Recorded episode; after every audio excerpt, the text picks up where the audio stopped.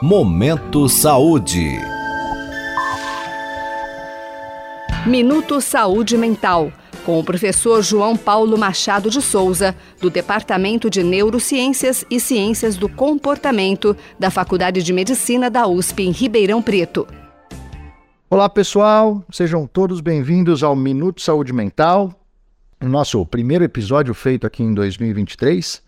Aí hoje tem, tem o tema Os Smurfs não têm depressão. Psicodélicos na linha de frente da pesquisa por novas medicações psiquiátricas.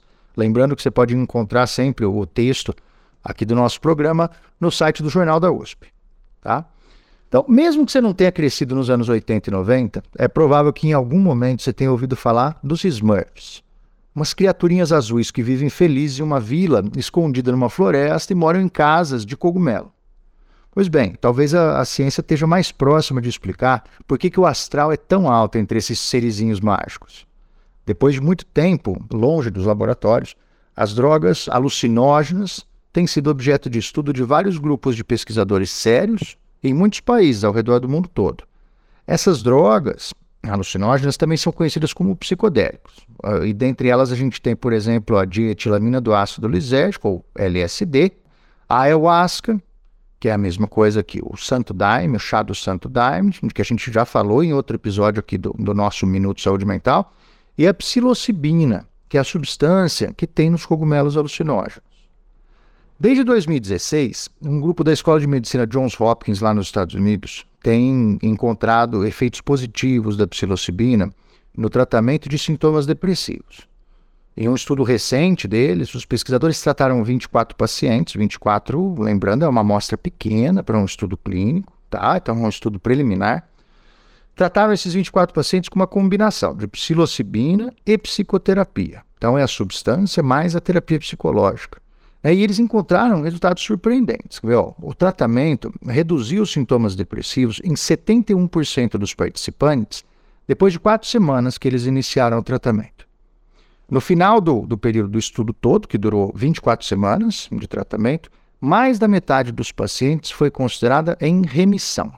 É? Remissão é um termo usado em psiquiatria que significa que a intensidade dos sintomas já não preenche mais o diagnóstico, ou seja, esses pacientes não eram mais considerados deprimidos. Como os transtornos mentais não têm cura, a gente fala sobre resposta à medicação e remissão dos sintomas.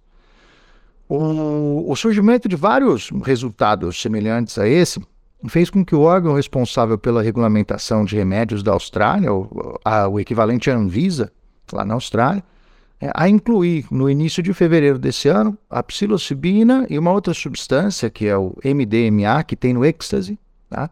entre os remédios que podem ser prescritos, receitados por psiquiatras para tratar transtornos mentais. É importante lembrar aqui que o, o êxtase não é exatamente um alucinógeno, é uma anfetamina, tá?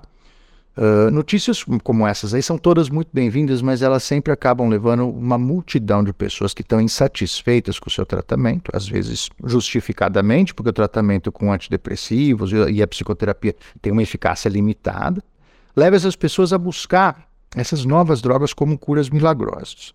É nessa hora que a gente tem que lembrar que nós estamos falando de substâncias potentes, com efeitos realmente fortes sobre o nível de consciência, que alteram profundamente a consciência e que, portanto, podem causar situações perigosas se forem usadas em doses erradas, de forma indiscriminada, sem uma supervisão de um profissional que entenda muito bem do que está fazendo. Então, agora é hora de deixar a ciência fazer o seu trabalho e torci para que em breve a gente tenha novas medicações para reduzir o sofrimento causado pelos transtornos mentais. Um excelente dia para todos e boa saúde mental. Até a nossa próxima edição. Você pode participar deste boletim enviando suas dúvidas ou sugestões para o e-mail ouvinte@usp.br. Minuto Saúde Mental. Apresentação: Professor João Paulo Machado de Souza. Produção: Professores João Paulo e Jaime Alac. Apoio: Instituto Nacional de Ciência e Tecnologia em Medicina Translacional, uma iniciativa CNPq-FAPESP. Momento Saúde.